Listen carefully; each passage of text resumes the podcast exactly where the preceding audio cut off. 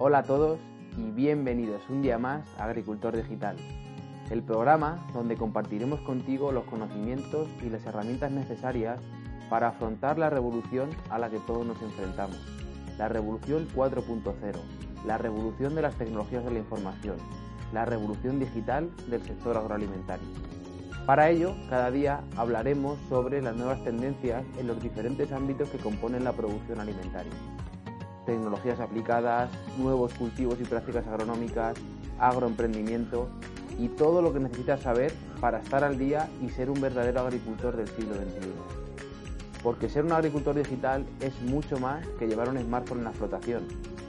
Ser un agricultor digital es adaptarse a los tiempos que corren, sin olvidar que la agricultura es la profesión propia del sabio, la más adecuada al sencillo y la profesión más digna para cualquier hombre libre. Y de esa forma hemos de actuar. Comenzamos. Este programa no sería posible sin la colaboración de agromarketing.online, la agencia de marketing especializada en el sector agrícola que fusiona la experiencia en la agricultura y los conocimientos más actualizados sobre marketing online. Esto les permite ayudar a las empresas a digitalizar sus negocios y llevarlos al siguiente nivel. Ahora más que nunca es necesario que los negocios tradicionales del sector se digitalicen y tengan una presencia activa en el mundo de Internet. Puedes tener unos productos y servicios de excepción, pero si no eres visible no vendes. Que no se te olvide. Si quieren más información acerca de los servicios que ofrecen, no dudes en visitar su página web agromarketing.online. En el programa de hoy tenemos como invitado a Javier Pérez Caro, consultor y profesor con numerosas titulaciones en el ámbito de la dirección de empresas y el management. Javier ha trabajado en multitud de proyectos relacionados con el agro, además de en otros muchos. Como la lista es tan extensa que daría para hacer un podcast entero, yo he decidido definirlo como un ávido lector, que seguro que es lo que más ilusión le hace, le hace ya que es una persona que allá donde te lo encuentres siempre lleva un libro bajo el brazo. Bienvenido Javier, Muchas gracias por estar aquí. Como decía anteriormente, Javier es una persona con amplia experiencia en diferentes sectores y una persona que tiene una visión muy particular acerca de lo que está por venir y de cómo nuestro sector va a transformarse en los próximos años. Hoy estamos aquí principalmente para hablar sobre cuál será el futuro de la agricultura. Y después de esta breve introducción, Javier, me gustaría que nos dijeras eh, cómo te definirías tú y sobre todo ¿Qué te llevó o por qué elegiste el sector agrícola? ¿Cómo me defino yo? Mm, bueno, pues algunas veces me defino como un agricultor, hijo de agricultores y nieto de agricultores, de lo cual estoy orgulloso de, mi profesión y, de que seamos capaces de, a pesar de, de las crisis que ha pasado la agricultura, de la grande pandemia como la que estamos viviendo ahora mismo, ser capaces de no haber parado nuestra actividad y haber seguido trabajando, ¿no?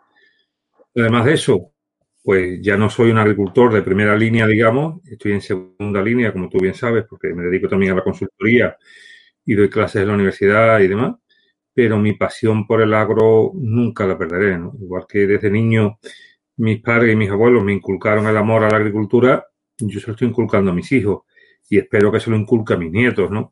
El amor a esta profesión nunca la podemos obviar, aunque como te decía, pues estoy en segunda actividad y me dedico a la consultoría, eh, a las clases y, después, bueno, mis hobby ya sabes cuál es, ¿no? Siempre voy con un libro debajo del brazo, siempre intento aprender y esa es la actitud que desde, desde niño he tenido y que me han inculcado y que he intentado incluso en el aula a vosotros que habéis sido mis alumnos eh, ¿no? La inquietud de siempre estar en beta, de siempre querer aprender y siempre querer mejorar. Estupendo. No sé si te Mario. Oh, por supuesto que sí. pues nada, vamos a pasar un poco a la temática principal, pero antes me gustaría eh, decirle a todas las personas que nos siguen que nos dejen una reseña positiva en cualquiera de los canales que utilizamos, porque eso nos ayuda mucho a posicionar bien el canal y a seguir creciendo. Y como he dicho antes, la temática principal de hoy va a ser un poco cuál será la agricultura del futuro. Para eso, como siempre, he preparado una serie de preguntas acerca del tema. Y para empezar, y centrar un poco la temática, ¿qué futuro auguras para nuestro sector? ¿Hacia dónde crees que se dirige la producción de alimentos? Pues yo el futuro lo, auguro muy positivo, teniendo en cuenta eh, las necesidades mm, de dar de comer a la superpoblación que nos espera en torno al año 2050. La Organización Mundial de la Salud lleva años previniéndonos sobre esa necesidad de dar de comer a las superpoblaciones, pero no solamente dar de comer, hay que dar de comer racionalizando los insumos que utilizamos en la producción. Tendremos que ser más moderados con el uso de los fertilizantes, tendremos que ser más moderados con el uso de los productos fitosanitarios, tendremos que ser más cuidadosos con el recurso crítico que para nosotros es el agua. O sea, por un lado tenemos que aumentar la producción, por otro lado, mm, usar un uso más racional de, de todos los insumos. Para ello que necesitaremos ser más eficaces, ser más eficientes. Y como no, y después me imagino que hablaremos a lo largo de este diálogo, la digitalización va a ocupar pues muchas páginas en nuestra agenda, ¿no? Cómo ser más digitales, cómo meterle inteligencia artificial o cómo potenciarla porque ya ha llegado al agro, la realidad virtual, la realidad aumentada, los algoritmos de predicciones para las plagas, para enfermedades, para optimizar los tratamientos, para optimizar los riegos, el, tractor autónomo, que ya hemos visto pruebas de ello y aunque todavía pueda ser un futurible están ya llegando los primeros modelos de tractor autónomo a la, agricultura. Para mí, el, futuro es mm, quizá muy ambicioso, quizás muy retador, pero también nos va a obligar a nosotros a hacer un ejercicio de estar ahí, de entenderlo y de construirlo, ¿no? Efectivamente. Yo no soy capaz, eh, no sé si tú lo eres, yo no, desde luego, de visualizar ¿Cuál es el futuro de la agricultura? Pues mira, no. Soy capaz o quiero ser capaz en mi casa, desde mi explotación agrícola, de construir el futuro del que quiero formar parte. Sí. Y eso es lo que nosotros, eh, mi madre y mis hermanos eh, y todo el equipo humano que tenemos en casa, estamos intentando construir el futuro del que queremos ser parte. Estamos continuamente intentando innovar, continuamente en conversaciones con fabricantes y demás y startups buscando nuevas soluciones que podamos pilotar, intentando leer las tendencias que, el mercado está dejando caer, intentando leer qué están haciendo otros sectores que nosotros podamos modificar, innovar sobre tendencias y traerla al agro. Pero lo que está claro que para nosotros una opción no es el inmovilismo. Eso es. Creo que lo más clave en este sentido es sobre todo la actitud de querer cambiar y estar abierto a nuevas posibilidades, a diferentes maneras de hacer las cosas y a partir de ahí pues todo va llegando. Yo creo que también el, todo esto que estamos hablando cierto perfil de agricultor le puede llegar a causar incluso eh, agobio o, bloqueo o inseguridades, pero yo creo que desde ahí se puede mejorar poco, desde la posición del querer eh, mejorar y el querer aprender y el, seguir un poco la línea de lo que están haciendo la gente que va por delante tuya, es la única manera de, mantenerse en esta actividad a día de hoy. Me ha gustado mucho la respuesta y como has comentado muchas veces durante las clases que hemos tenido, eh, al final quien tiene un papel clave en todo esto es el consumidor. Por eso, en tu opinión, ¿qué papel va a tener eh, en todo este cambio el consumidor y qué vamos a valorar más en los próximos años? el consumidor, como dice Juan Roy en Mercadona, el consumidor es el jefe. Nuestro jefe es el consumidor. Ese va a marcar o ya nos está diciendo por dónde quiere ir. Eh, ¿qué, ¿Qué tendencias va a marcar el cliente? Por ejemplo, más información en el etiquetado, de dónde viene el producto, qué tratamientos eh, ha tenido. por ejemplo, si fuera una patata, no ahora que estamos en campaña de patata, o un cereal, de dónde viene este cereal, cómo se ha cosechado, qué prácticas de cultivo ha tenido. Para mí, mucha información lo que va a querer el agricultor. Por ejemplo, y yo lo he comentado alguna vez con vosotros, para nosotros un dato importante en el etiquetado del producto es la huella humana, cosa que no se hace en España o se hace muy poco. Aquí hablamos de la huella hídrica, aquí hablamos de la huella de carbono, pero aquí no hablamos de la huella humana. Por ejemplo, ahora mismo estamos en plena campaña del ajo, estamos en plena campaña del melón, estamos en plena campaña de sandía. Esta sandía, ¿de dónde viene? ¿Cómo se ha recolectado? Se ha recolectado por personas, por decirte algo, ¿eh?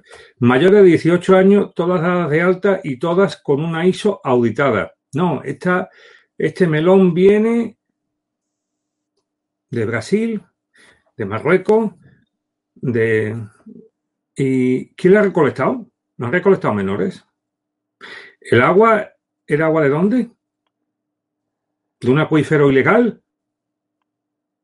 O sea, ¿eso, ¿eso nos lo va a perdonar el consumidor? No. No. Igual que no se lo perdonaron a Nike cuando cosían balones, ¿no? En Taiwán, China, por ahí, cosían balones de fútbol, los menores. Cualquier día aquí saldremos en los periódicos. Porque salgan un vídeo de niños eh, cortando melones. O niños recogiendo en Sudamérica cereza. O melones, o sandías, o ajos. Qué bueno. En China. Yo digo, Mario, para mí la huella, la huella humana es un, es un motivo y una preocupación y me gustaría que cada vez más los alimentos reflejen esa huella humana. ¿Qué más quiero que reflejen?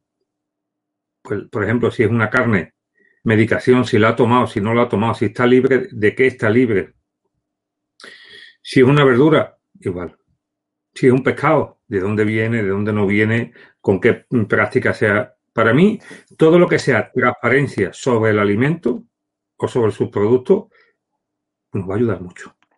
Me encanta la palabra de huella humana, la verdad, me encanta y creo que, debería ser un concepto que, como dices tú, se empezara a implementar. Mm, no solamente yo creo en nuestro sector, pero puede que en nuestro sector principalmente. Y luego el tener un consumidor más consciente acerca de lo que está consumiendo, si se le, sabe transmitir el mensaje, puede hacer que él también valore y esté dispuesto a pagar un valor añadido por cualquier producto que tenga en su despensa. Y eso, si se hace bien, debe eh, ser un punto muy positivo para, la rentabilidad de la economía de nuestros agricultores. Con lo cual, pues, habrá que trabajar en esa línea. Para todo esto, para todo el tema de la información, los etiquetados, eh, pues todas estas nuevas políticas que están saliendo acerca de, la, huella de la huella hídrica, etcétera, etcétera, eh, está sonando mucho la aplicación de tecnologías como el blockchain. Por eso, eh, para toda la gente que no, que no conoce lo que es o tal, me gustaría que explicaras un poco por encima, sin entrar mucho en detalle, qué es el blockchain y qué aplicaciones puede tener dentro de la agricultura. Vale.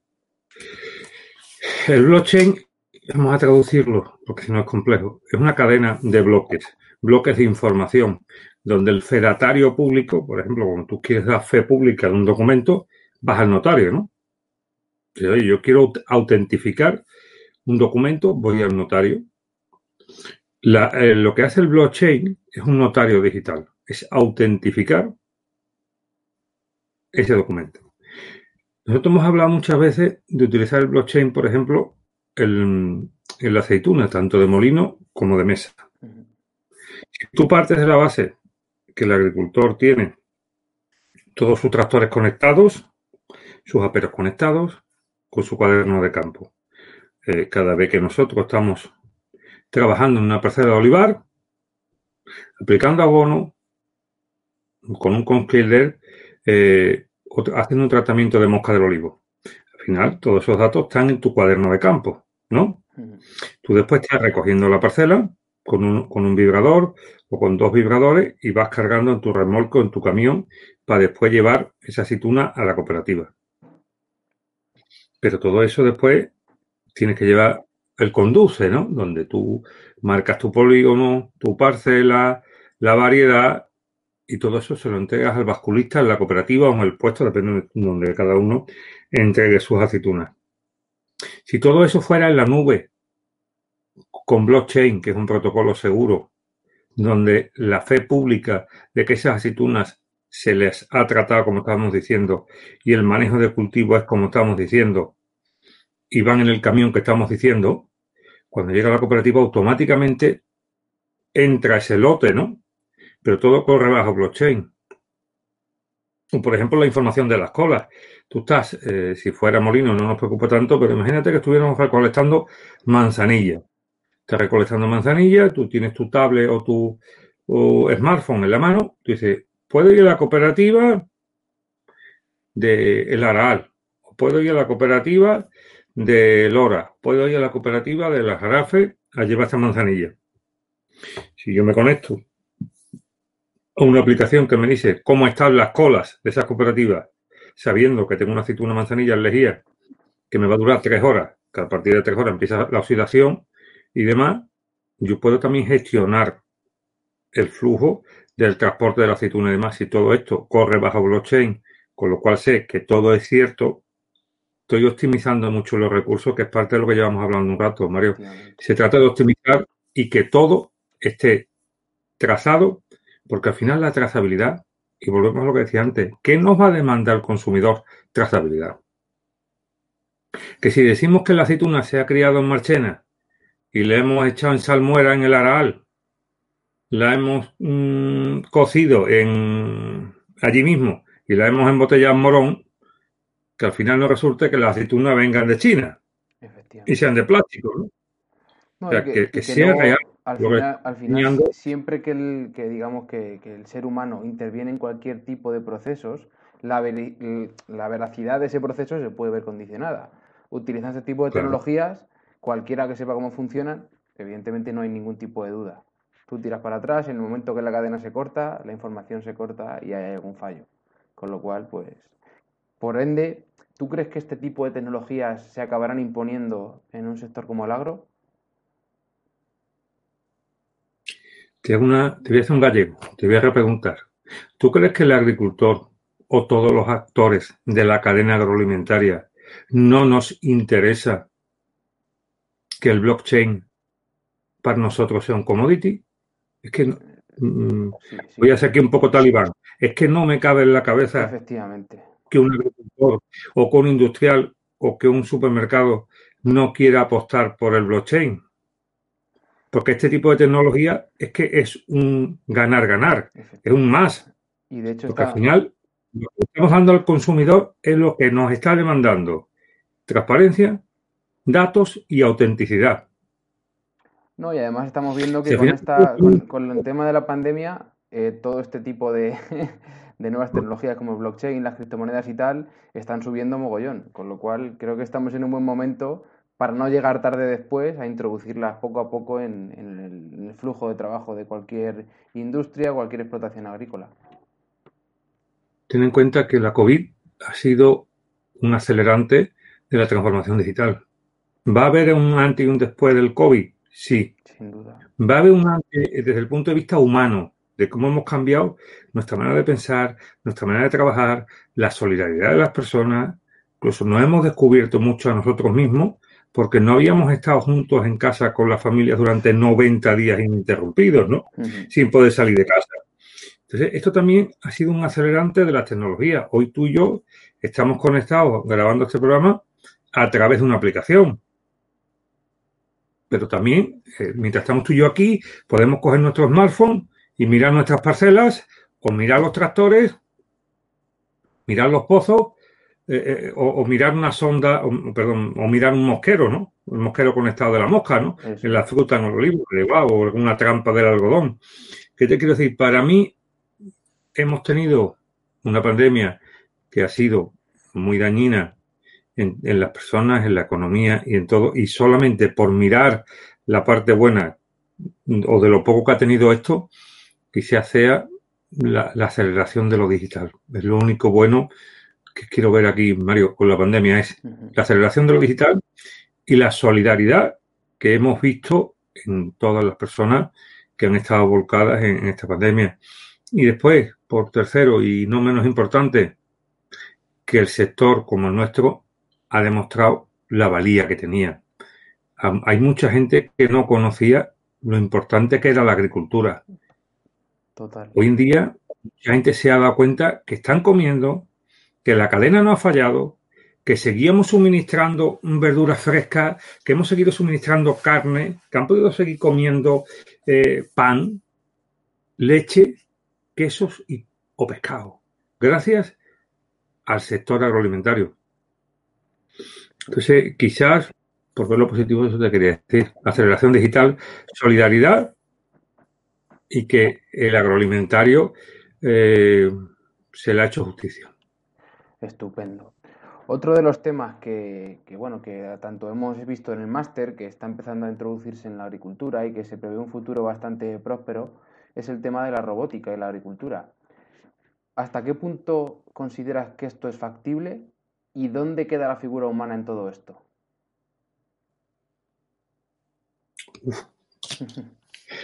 ¿Dónde empiezo? ¿Qué contesto primero? ¿La robótica o las personas? A ver, yo creo en la robótica, creo mucho en la robótica y demás. Todo aquel trabajo repetitivo va a ser sustituido por un, por un, por un robot, sí. Por ejemplo, ¿eh? la poda de los árboles, que ya hoy está bastante mecanizada con las, las prepodadoras de disco, ¿las podrá hacer un robot? Sí, ¿por qué no? El aclareo de fruta lo hacer un robot. Sí. Mm, la manipulación de fruta en los almacenes, clasificación y demás, más fina la puede hacer un robot. Sí, porque es una tarea repetitiva. ¿Esto va a destruir empleo? Sí y no. Y matizo, Mario. Para mí va a destruir empleo de la cadena abajo, pero va a necesitar mucho empleo aguas arriba. Eso es. Empleo de calidad. O sea, mm, el empleo abajo, el empleo de baja cualificación se lo van a cargar los robots totalmente. El empleo de alta cualificación, que es el que sería aguas arriba, ese es el que va a subir. ¿Qué te quiero decir con todo esto? Pues mira, para mí, otra oportunidad para seguir formándonos, para seguir construyendo el futuro, para no quedarnos atrás, para estar siempre en beta, eh, aunque esté manío ya decirlo, ¿no? Mm, las crisis traen oportunidades. La robótica para mí viene cargada de oportunidades. Desde el punto de vista de, agricultor y desde el punto de vista de persona que quiero no quedarme atrás. Si me quiero quedar atrás, pues nada más que tengo que obviar la robótica y dejar que la ola pase cuando la ola te, te lleve. Efectivamente ya tendrá, la respuesta, ¿no? Pero como ya sabes, hay mucha gente que le tiene miedo al progreso. Entonces yo creo que eso es lo que hace que vean todo esto de la robótica, de la digitalización, etcétera, como un peligro, como un, no sé, algo que puede, puede ponerles en jaque.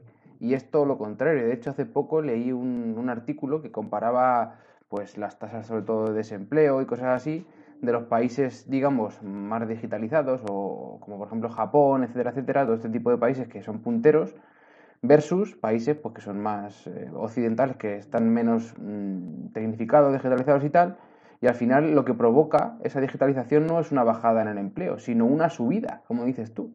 Es decir, ahí tienen menos tasa de desempleo. Lo que pasa es que el trabajo no se destruye, se reconvierte. Entonces lo que tenemos que hacer es reconvertirnos a la vez que se reconvierten los trabajos. Yo creo que ahí está la clave de todo. Sí, pero antes lo, hemos hablado, ¿no? con los perfiles del cambio.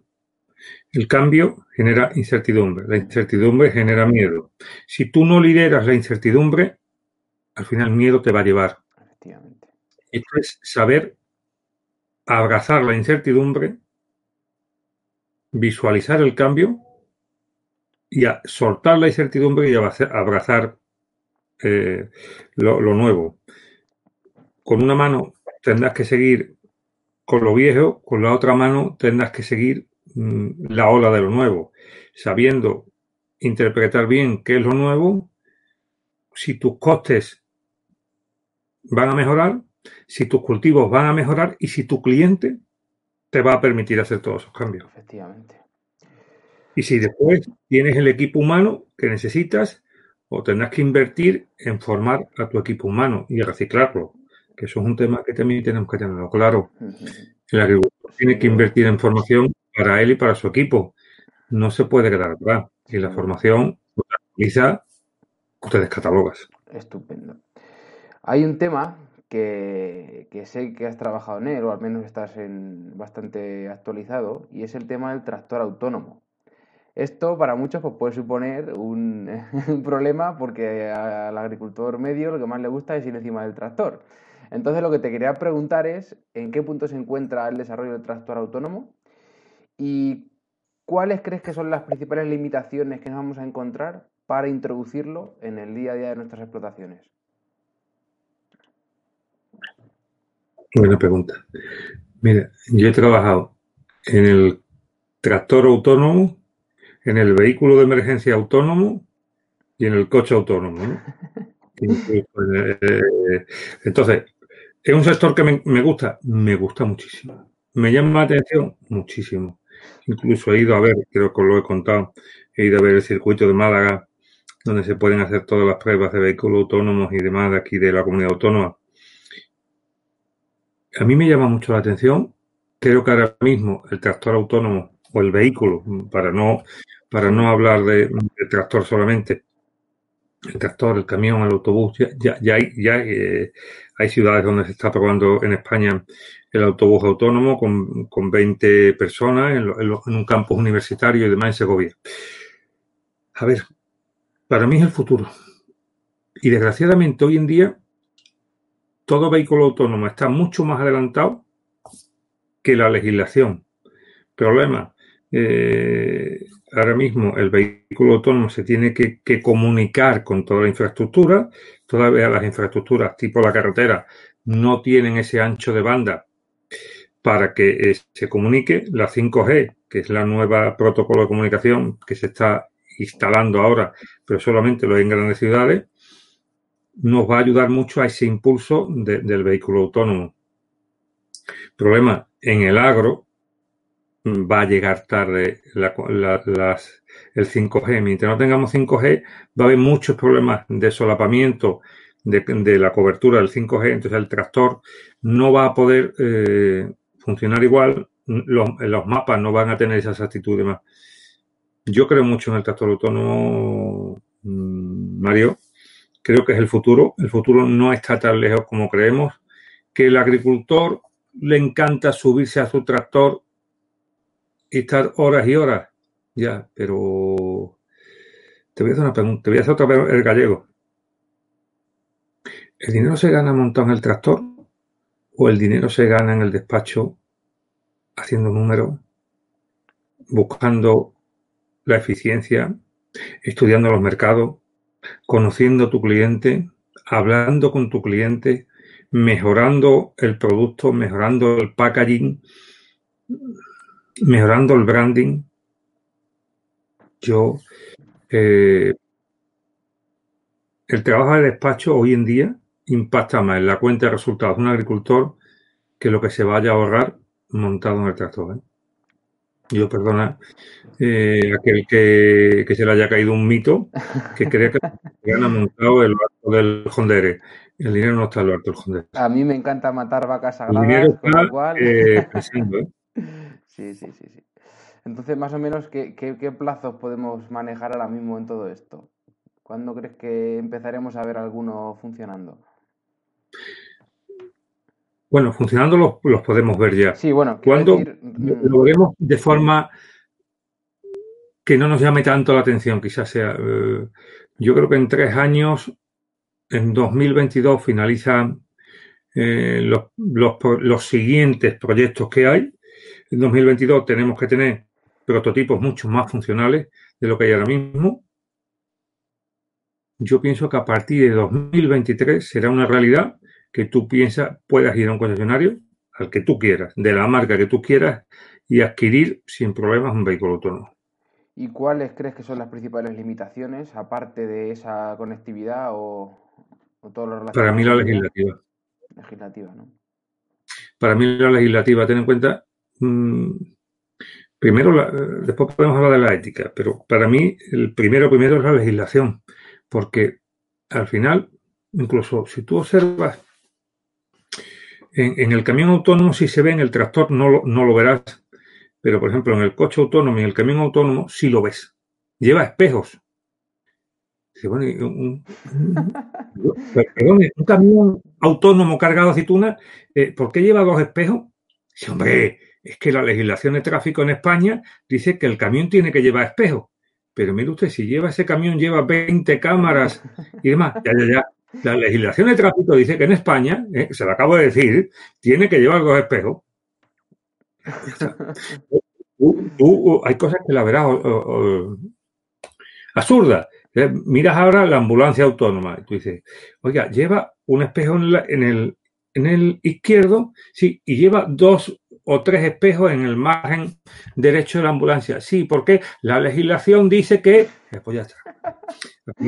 ahora mismo, los pilotos que hacemos y demás, eh, con los espejos, yo sigo sin entender este tipo de cosas. Entonces, ¿de qué depende? Hombre, la cobertura.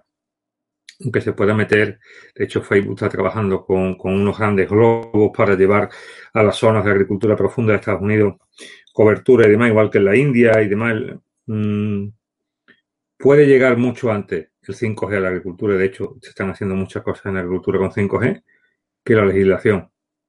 Si no nos permiten que un vehículo autónomo circule eh, con un remolque para ir a la cooperativa a, llevar cereal o, pueda ir por una parcela trabajando con, un, con una grada de disco, ¿Para qué quiero yo un tractor autónomo? Para tenerlo en casa y enseñártelo cuando venga. mira, mira, Mario, aquí una reliquia, te la presento. sí, sí, sí. Una inversión, eh, pero que sepas que está aquí nada más que para enseñarla. Mm. Y ten en cuenta una cosa.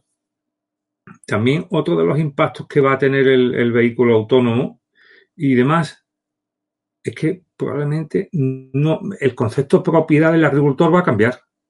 El año pasado estuvimos trabajando en un tema de, robots autónomos de aplicación de productos fitosanitarios. Y nosotros concebíamos el, aplicador, porque era un vehículo, eh, con la cuba, con la cuba dentro y demás, un vehículo autónomo con la cuba. Entonces al final nosotros no concebíamos el vehículo como que se lo vendíamos al agricultor, se lo, se lo vendíamos a empresas de aplicaciones y demás y trabajaba por horas, porque tú, un vehículo autónomo, ya no tiene que trabajar 8 o 9 horas, que es una, una jornada laboral de un aplicador. y estás trabajando las 24 horas al día. claro. Y demás, lo montábamos en, un, en un remolque, lo transportábamos a otra explotación. Eh, hacía con la ventaja que estuvimos trabajando también con un envase, que el envase, una vez que solamente se podía despresentar dentro de la cuba de aplicación, cuando lo despresentabas, eh, automáticamente te lo leía y te lo anotaba en el cuaderno de campo con la cosa que te trazaba polígono, parcela y cultivo. Entonces, al, final el agricultor en todo momento sabía qué había consumido de producto, de agua y cómo se había aplicado su parcela con su plano. Terminaba, recibía una alerta, parcela se ha terminado, esto se ha consumido, este es el tiempo. Automáticamente, con una agenda conectada, el vehículo o, su propietario le mandaba a otro agricultor de salgo de esta parcela, voy hacia la tuya. Entonces, el vehículo autónomo, tengamos, tengamos en cuenta también que el tractor autónomo probablemente cambie el sentido de la propiedad que tenemos los agricultores. ¿no? Al agricultor, a los agricultores nos gusta tener nuestra propia patana, ¿no? que sea la mejor, por supuesto, y la más moderna, pero para mí ahí va una discusión sobre lo que entendemos como propiedad de los aperos y propiedad de los vehículos, Mario. Y eso también los concesionarios y los grandes fabricantes ya están trabajando en ello. ¿eh? O sea, John Deere, New Holland, Massey Ferguson, todos ellos ya son conscientes que la propiedad va a cambiar. Que probablemente su cliente deje de ser el agricultor, que no el usuario final. El usuario final de sus vehículos será el, agricultor, pero probablemente el cliente no sea el agricultor. Pero por eso que te decía, por el concepto de que el, el vehículo será un vehículo as a service, el, concepto del tractor as a service. El tractor tiene que arar aquí tanto y va a arar tanto y se va a otro lado. O sea, las, incluso el, concepto de empresa de servicio, como el día de hoy las conocemos, o como se te puede venir a la cabeza cualquiera que tú conozcas, también va a cambiar. Y demás. Y a lo mejor cobra sentido que en una empresa de servicio hoy no hay la figura de, los project managers y, va a haber project manager, ¿Por qué? Los, los projects se van a dedicar a proyectar cuál es el trabajo de estos equipos. Y van a estar continuamente haciendo proyecciones de rendimiento. ¿Qué, rendimiento tiene que tener un vehículo autónomo? Pam, pam, pam, pam. ¿Dónde está hoy? ¿Dónde tiene que estar mañana? ¿Dónde tiene que estar pasado? ¿A qué hora va a estar en cada sitio? ¿Qué producto le hace falta? ¿Y cómo se lo comunico todo al agricultor? Sí, sí, sí. Es, es bonito imaginarlo. Eh, es un reto, traducir todo. O sea, esto está muy bonito contarlo, pero te aseguro que cuando nos ponemos a trabajar en, en vehículos del futuro y en todas estas cosas que queremos plantear y que estamos planteando los agricultores no es tan fácil. Porque yo cuando me quito la gorra de, agricultor, y todo esto y me pongo la gorra de agricultor, digo, espérate, que me lo voy a vender yo a mí mismo primero. Y algunas veces eh, eh, en casa con mis hermanos y con mi madre, eh, digo yo, esto no se lo puedo vender a mi madre porque me va a mandar.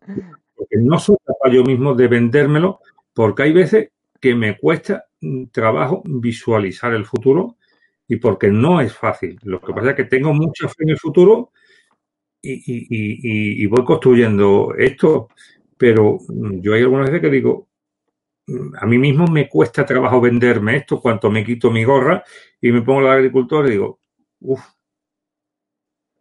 pues, pues, no me gusta, ¿no? Pues, pues, yo mismo me lo digo, no me gusta. Si a ti alguna vez te cuesta trabajo creer esto porque es un ejercicio muy grande de proyección a futuro, pues no se lo puedo vender a mis hermanos. Mm, tú no eres capaz, y eso te ha pasado a ti también, tú no eres capaz de vender aquello en lo que tú no crees. Si tú eres agnóstico en algo, difícilmente me lo vas a poder vender a mí, ¿no?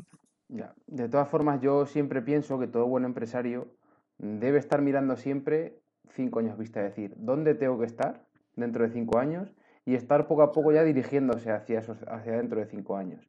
Porque si tú estás pensando en el aquí y el ahora, es posible que a la velocidad que, se establecen los cambios a día de hoy, te quedes atrás a la mínima que te des la vuelta.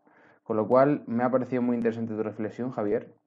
Una pregunta que estoy haciendo también bastante, aunque prácticamente ya la hemos contestado nosotros hablando, era pues que cómo crees que afectará la situación provocada por el COVID a nuestro sector y qué repercusiones tanto económicas como sociales crees que puede acarrear. A ver.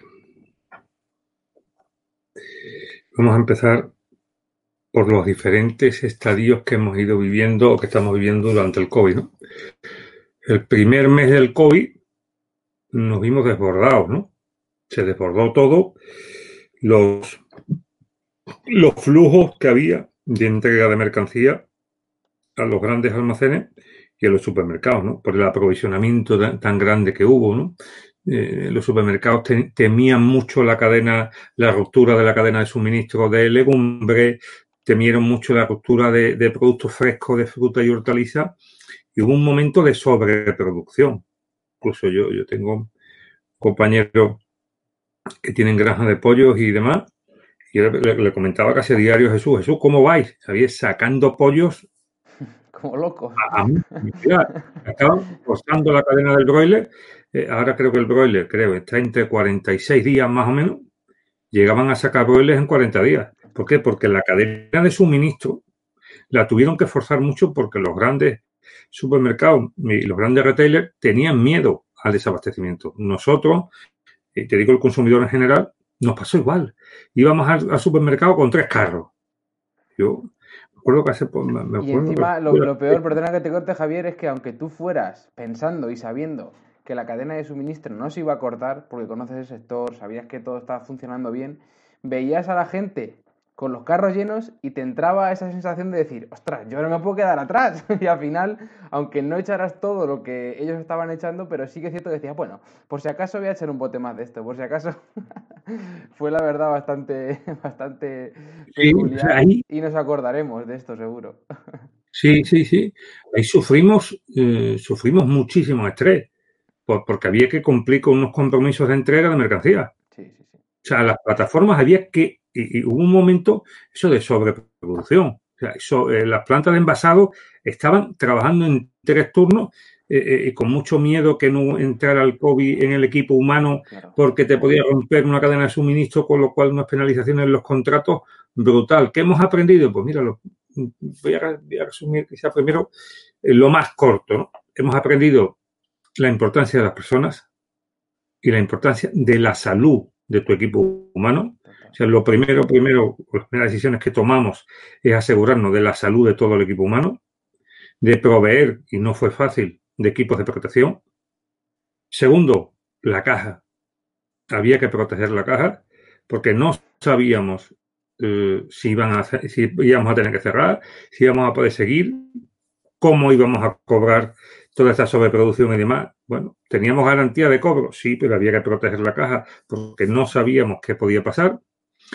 Y tercero, había que mirar un poco a, la programación. O sea, qué se nos podía pedir, hasta cuándo se nos podía pedir y, que no podíamos romper la cadena de suministro, ni hacia atrás, que nuestros proveedores nos trajeran todo lo necesario para cumplir los compromisos, ni hacia adelante, que nosotros se, esperaba mucho de nosotros entregando las mercancías en, punto y forma.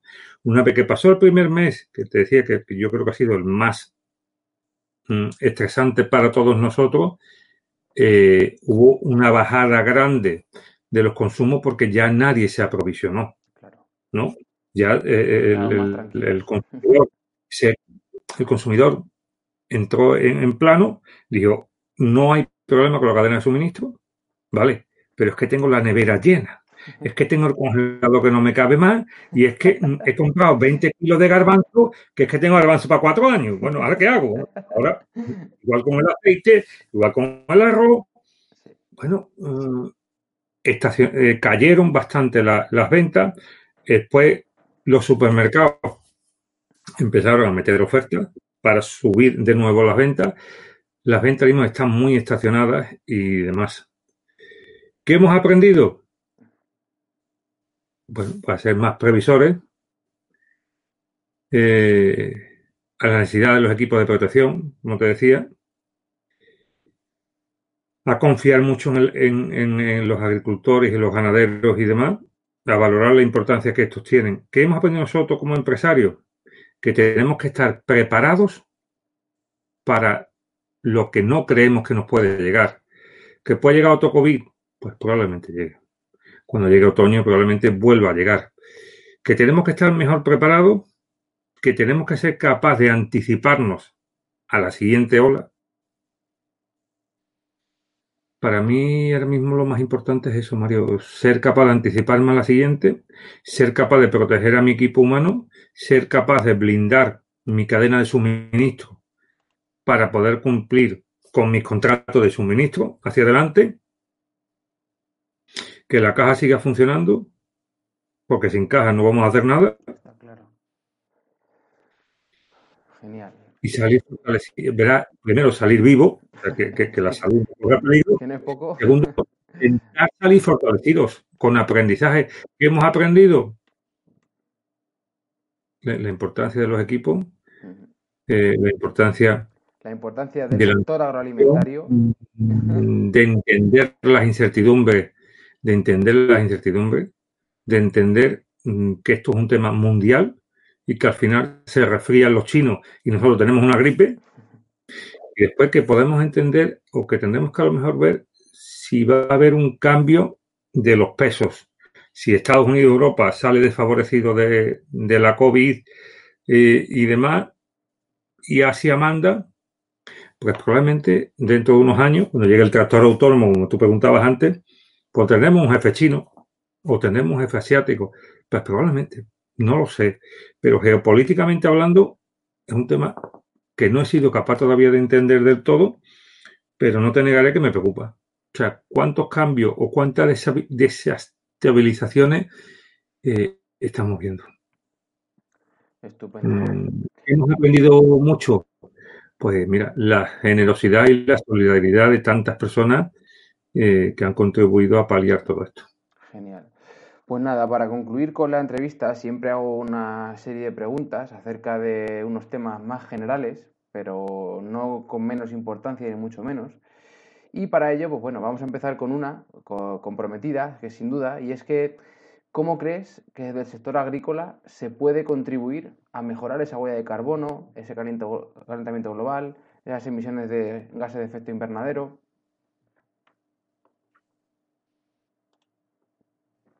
Sí, sí, eh, eh, comprometida es cómo contribuimos desde la agricultura ¿Cómo, mm, podemos contribuir? Sí, sí, te he entendido. No, estoy hablando en voz alta. Yo te he entendido. Lo que quiero es ser, eh, voy, a, voy a ser, quiero ser políticamente correcto. Y después ser consecuente con lo que digo. Mm, Mario, pues por ejemplo, con todos los envases de fitosanitarios, con todos los envases eh, de, otro, tipo de productos que hacemos, entregarle una planta de reciclaje. Cada vez que metemos, eh, cada yo conozco, tú sabes que yo conozco, además de toda esta parte de la campiña sevillana, conozco bastante Almería porque trabajo bastante allí eh, y demás. Y antes, no ahora, a mí me dolía mucho cuando veía mm, las ramblas de Almería con muchos plásticos ardían allí indiscriminadamente. Además, Hoy en día, gracias a Dios, la concienciación del agricultor, todo ese plástico se recicla.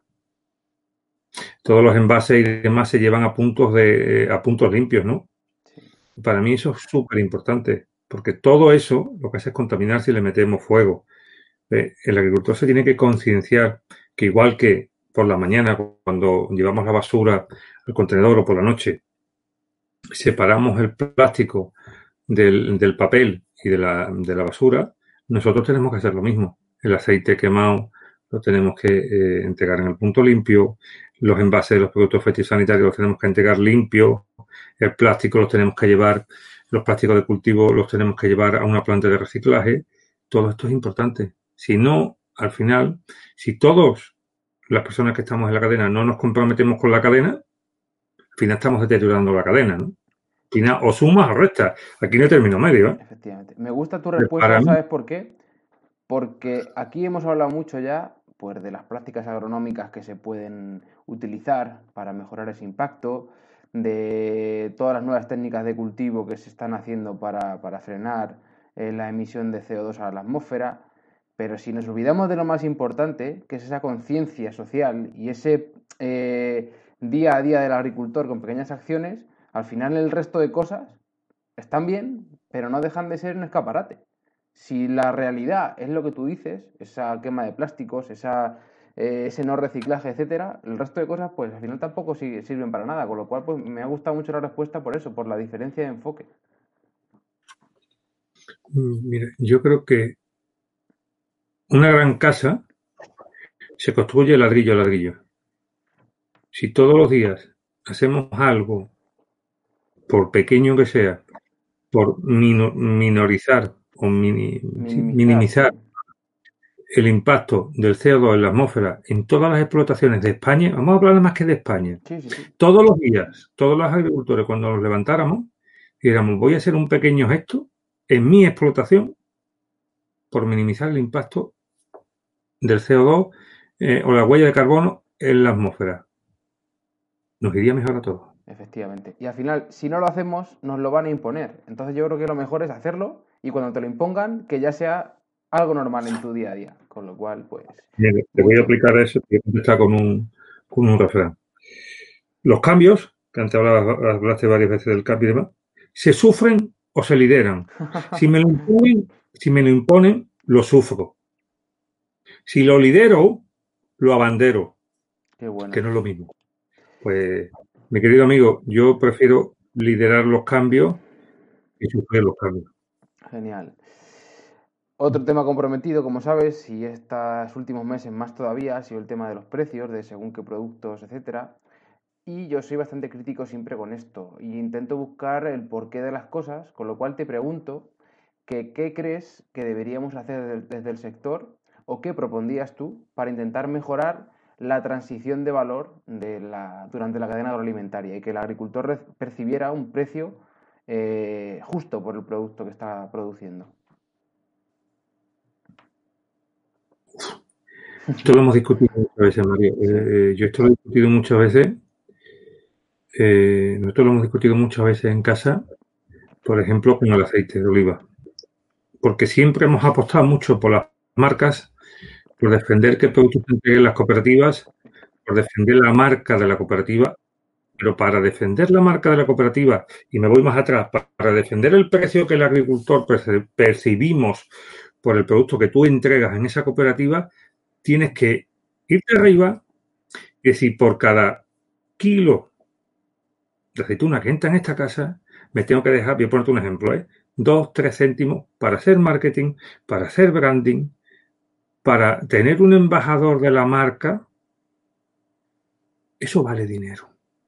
Si yo quiero defender el precio de mi producto, lo único que tengo es que poner en valor mi producto, poner en valor la imagen de mi producto, tener una marca sólida, tener una marca, una marca que me represente, tener una marca que se vende bien. A mí me gusta mucho, y no me dedico al sector del plátano, pero me, gusta mucho la marca Plátano de Canarias. Y creo que lo representa bien. Es un buen ejemplo. Creo que Nadal, Nadal ha vendido muy bien siempre el plátano de Canarias y demás. Nosotros, porque no tenemos, por decirte algo, ¿eh? Eh, una marca que diga eh, tomates de los palacios o y un embajador de la marca tomate de los palacios o no tenemos una marca que diga aceitunas mm, de la campiña sevillana y un buen embajador de esas aceitunas. Totalmente. ¿Cómo va de dinero? No. Yo te digo, y, me quejo, igual que tú, de los precios que nos imponen los mercados y demás, pero muchas veces, cuando me han dicho tienes que dejarte aquí tres céntimos por kilo, me he echado eh, tres candados en la talega y digo, pues no quiero. No quiero. Pero ahora soy el primero que dice, es que el precio que te vienen de pagar por mi producto no es. Si tú quieres defender el precio, tienes que invertir. Efectivamente. Hemos sido eh, y voy a generalizar y perdona que no quiero ofender a nadie, no hemos sido ahí inteligentes en invertir en las marcas. Después nos hemos dejado manipular mucho, porque era más fácil eh, llegar con el producto, te lo quitas en medio y nos vamos.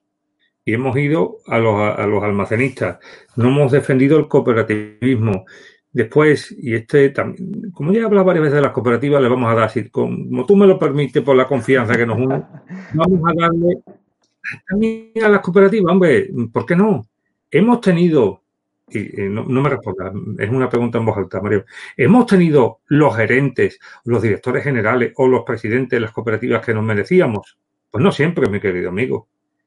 Yo me vienen gerentes de cooperativas, directores generales o presidentes muy buenos, preparados, estudiados, que han cogido la maletita y se han ido por ahí a hacer kilómetros y demás por defender lo que era de todos los cooperativistas, y otros que han dicho cosas que no te voy a contar, ¿no? Pero bueno, tú ya las intuyes.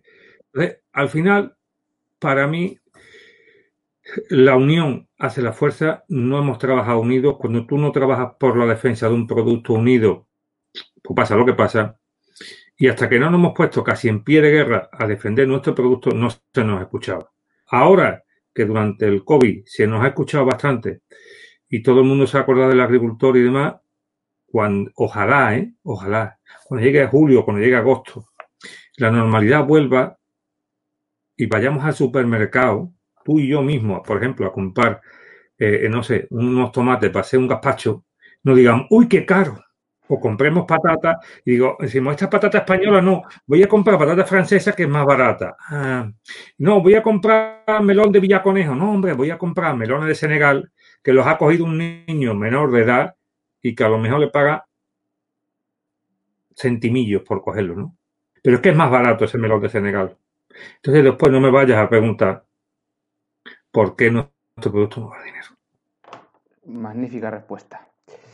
Amigo, yo siento si no es políticamente correcto, pero yo ya tengo unas cuantas de carne y ya no me callo ni una. ¿eh? Y en esto creo que tenemos, que tenemos que decirnos verdad, si no, no vale para nada. El cumplir con la digamos, con la respuesta que, se supone que tenemos que decir, creo que no es progreso, con lo cual agradezco que seas tan sincero porque eso seguro que nos puede ayudar a todos a clarificarlo. En este sentido, al final la figura del ingeniero agrónomo está, está cogiendo un papel protagonista, ¿no? Porque el hecho de, cambiar, de, pasar a, las nuevas tecnologías en el día a día, etcétera, pues hace que, estén cogiendo mucha importancia. En tu opinión, ¿Qué, papel crees que vamos a desempeñar los ingenieros agrícolas agrónomos en la producción y comercialización de productos agroalimentarios? A ver, eh, Mario, para mí es clave y se nota mucho cuando tú llegas a una explotación, eh, hacer un piloto y demás, y que haya un ingeniero o que haya un técnico, se nota mucho, se nota mucho, porque a la hora de tú explicar todos estos cambios, a la hora de tú explicar eh, el impacto en la cuenta de resultados, a la hora de explicar un cronograma, a la hora de explicar y de argumentar muchas de las cosas, el papel del técnico, del ingeniero superior o del ingeniero técnico es clave, es clave, es clave. Para mí, yo, el, reivindicar el papel del profesional es que yo creo que no cabe no hacerlo. Efectivamente. No cabe, o sea, la agricultura es un sector que aunque le digamos primario, y muchas veces que parece que al ser primario mm, no, no, no está Sí, sí, pues sí, pues sí, mi querido amigo, es así. Parece que como antiguamente el que no valía, niño, tú no vales, pues tú no estudias, niño, tú al campo, coge el azadón que te va bien en la vida. Es que eso no es. Es que esa no es la agricultura del siglo XXI. Esa puede ser la agricultura del siglo XVIII. Entonces, ¿qué te quiero decir? Para mí, hoy en día, el, el, el la justificación de tener un ingeniero en una explotación es que para mí no es discutible, es que para mí no es un coste, es una inversión. Y cuidado, que eso hay gente que no lo diferencia bien. Inversión, un agrónomo. Un coste, todo aquello que no aporta, que más bien resta en mi cuenta de resultados. Para mí, tener un técnico eh, en la explotación es una clave. Es una diferenciación. Es apostar por el futuro.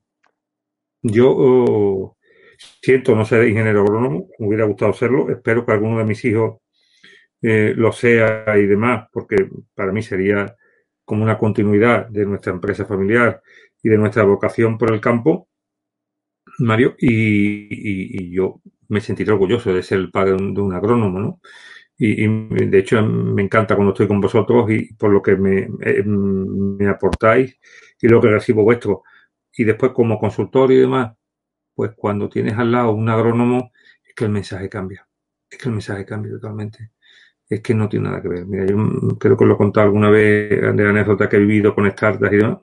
Había unas startups y demás de, temas de Big y demás, y no concebía eh, personas, más todos con unos perfiles internacionales buenísimos, con muchísimo conocimiento y demás, pero no concebían tener un agrónomo. Oye, pero ¿cómo vais a vender a un agricultor sin un agrónomo en el equipo? No, no, porque es que yo sé mucho de física. Ah, muy bien.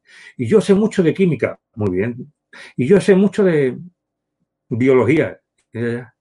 Oye, y de cómo el agricultor sufre los problemas del día a día. Cómo el agricultor se tensiona. Cómo cuando cae una helada, qué cara se le pone al agricultor cuando tiene unos frutales y se le han helado ese día o cuando se la, en, pleno riego de maíz se le rompe una tubería. Eso tú cómo, cómo empatizas, ahora que está tan de moda la palabra empatía. ¿Tú cómo empatizas con el agricultor? Hombre, yo intento ponerme en su pellejo, pero la verdad que nunca lo he vivido. Ya, un agrónomo sí entiende eso. Un agrónomo sí lo entiende. Y un agrónomo empatiza con el agricultor. Un agrónomo utiliza ese lenguaje del agricultor. Y para mí, mm, vuestro papel es clave. Y cada vez más, ¿eh? Te agradezco mucho la respuesta porque seguro que tanto a mí como a otros muchos compañeros les ayuda mucho a, empoderarse y a, creer en lo que de verdad tenemos que hacer. Y con respecto a lo que dices de empatizar, yo hay una cosa que hago y bastante a menudo, y es ponerme, como digo yo, el mono de agricultor. Y es que a mí me gusta vivir en mis carnes lo que supone estar un día entero, por ejemplo, pues revisando una instalación de riego, o quitando mala hierba a mano, o poniéndome, digamos, a hacer tareas de los que ellos hacen para entender realmente cómo es y saber cómo puedo ayudarlos, cómo se sienten, de cómo están padeciendo, mm, hablar con ellos más allá de haz esto, haz lo otro. Y creo que eso es una de las cosas, una de las habilidades que todo ingeniero agrónomo o agrícola que esté trabajando con agricultores debe tener. Yo no digo que haga lo que hago yo, ni mucho menos, pero sí que eh, muchas veces tenemos que pararnos un poquito y sobre todo eh, aumentar nuestra capacidad de comunicación con ellos para poder realmente entender y ayudarles de verdad. Ahí está yo creo la clave también de nuestro futuro. Y bueno, Javier, para terminar, mi pregunta preferida es ¿qué características debe tener un agricultor en la actualidad para tener éxito en un mundo tan cambiante? En definitiva, ¿qué características debería tener un agricultor digital?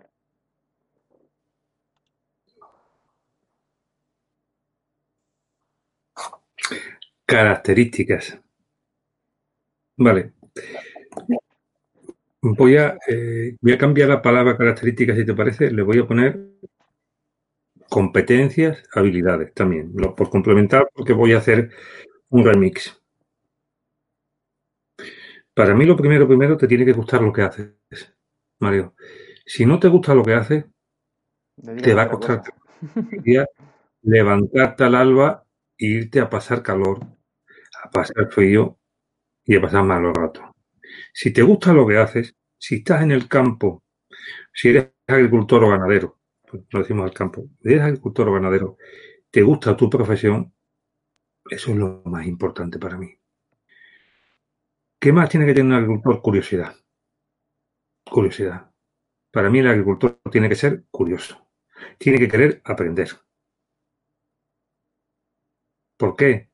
Por la, eh, y no hemos dejado de hablarlo durante este diálogo, por la innovación. Hay que ser muy curioso. Estar siempre, como dice Google, ¿no? Estar siempre en beta. Estar siempre queriendo. Yo creo que el agricultor tiene que ser curioso. Tiene que ser una hormiguita, ¿no? Y guardar, guardar y guardar para después sacar del granero y poder aportar, ¿no? Tiene que ser capaz de liderar, y no siempre en los tiempos buenos, también en la incertidumbre. Tiene que tener don de gentes, por aquello de, gestionar equipos, gestionar personas y demás. Tiene que tener visión de largo plazo, ¿no? Aquí voy a utilizar una, una, frase que creo que era del fundador de la Guardia Civil, ¿no? Paso corto, vista larga, ¿no? En el campo que dar los pasos cortos, pero la vista siempre, como tú decías antes, pensando en el largo plazo pero el paso corto, pensando en la campaña, en la campaña, en la campaña, en la campaña. Pero a la vez si tienes, por ejemplo, eh, eh olivaros, frutales y demás, pues la vista larga, la vista larga, cómo voy a, poner grande esta plantación y demás, ¿no? ¿Qué más? Tiene que saber de finanzas y de cuentas de resultados. Porque lo que hemos hablado muchas veces los dos, el agricultor también hay que hablar de la cuenta de resultados, no solamente de la RAEA, ¿no? Estas pipas han salido a tanto, estas pipas han salido a tanto, ya, ya, que a mí me habla usted también de mi cuenta de resultados. Efectivamente. Del impacto en la cuenta de resultados. Por eso es clave también que el agricultor sepa de finanzas. Y que no, yo no te digo que un agricultor sea contable. Te digo que un agricultor tiene que saber finanzas. Tiene que saber de contabilidad. Tiene que saber de muchas cosas un poquito de cada cosa, pero que le ayude. Además, tiene que saber incluso ya idiomas, ¿no? El inglés no puede ser una barrera y demás. ¿Qué más? Y si no, perdona Javier que te corte mientras que terminas de pensar. creo que todas esas características que estás definiendo son todas las características de un buen emprendedor. Y cuando un emprendedor no sabe hacer algo, se apoya en otras personas que saben hacerlo. Y yo creo que eso también es un, actualmente una barrera para el agricultor. Le cuesta confiar y pagar a otros profesionales para que hagan lo que él no sabe hacer. En el momento que un agricultor se dé cuenta de lo que supone hacer eso en su cuenta de resultados y en su manera de mejorar, cualquiera cambiará el chip y se pondrá donde tiene que estar. Te lo recojo y te lo devuelvo ahora, la pelota, no te preocupes. A ver, Voy a terminar con una y te recojo lo que ha dicho de la confianza. Es una cosa que también tiene que tener el agricultor, como todas las personas, no solamente el agricultor. Yo creo que humildad. No somos tan buenos, no somos tan listos. Todos los días podemos aprender de todas las personas. Tenemos que saber escuchar a, a las personas. Tenemos que saber escuchar también a los mercados. entender a los mercados. Y eso es bueno la humildad. Confianza que has hablado. Pues claro que sí. Pero sin humildad también nos cuesta confiar. Eh, ¿Por qué? Primero por la desconfianza que tenemos, después porque nos creemos que lo sabemos todo. Yo lo siento, yo no soy tan listo. Yo oh, me gusta escuchar a todo el mundo, creo que puedo aprender de todo el mundo y creo, y te lo digo sinceramente, y sabes que os lo he contado muchas veces, eh, llevo muchos años dando clases en varios programas máster en, en la, universidad y demás. Y a mí me encanta ir a la universidad. Primero porque me permite preparar mis clases. Segundo, porque me permite validar mis tesis con vosotros. Tercero, porque los combates que he hecho con vosotros en clase me permite aprender mucho de vosotros. Entonces, y ahora voy a una cosa que te dije antes. Si a ti te gusta tu trabajo, lo haces con mucha ganas. Pero si además te pagan, digo, si, oye, si eres agricultor y me pagan, me gusta ser profesor de la universidad y aprendo encima de mis alumnos y me pagan. Cabrón, hay que apuntarse, tío.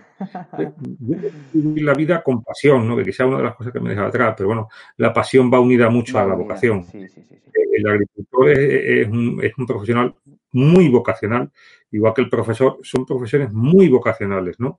Y demás. Y esa vocación que tú tienes va unida a querer a tu trabajo. Si tú no quieres a tu trabajo, la vocación dura poco, ¿no? el amar tu trabajo, el amar al campo y querer el campo eh, es clave. Y también para después ser capaz de, de inculcárselo a tus hijos, que vivan los valores de la agricultura, que sientan la agricultura como suya mm, y que quieran la empresa. Y que haya todos esos valores que, que estás hablando hacen más falta que nunca, yo creo. Pues gracias Javier por tu respuesta, me ha encantado. Y siempre, antes de despedir la entrevista, eh, creo que yo al final tengo, por suerte, una buena agenda de contactos, pero eh, me gusta que las personas que vienen, que seguro que conocen a mucha más gente que yo y muy interesante, me recomienden a un par de personas para entrevistar al programa. En tu caso, ¿a quién te gustaría escuchar o quién crees que tiene mucho que aportar en un programa como este? Bien, Pues mira, me gustaría que entrevistarais al equipo humano de Easy2C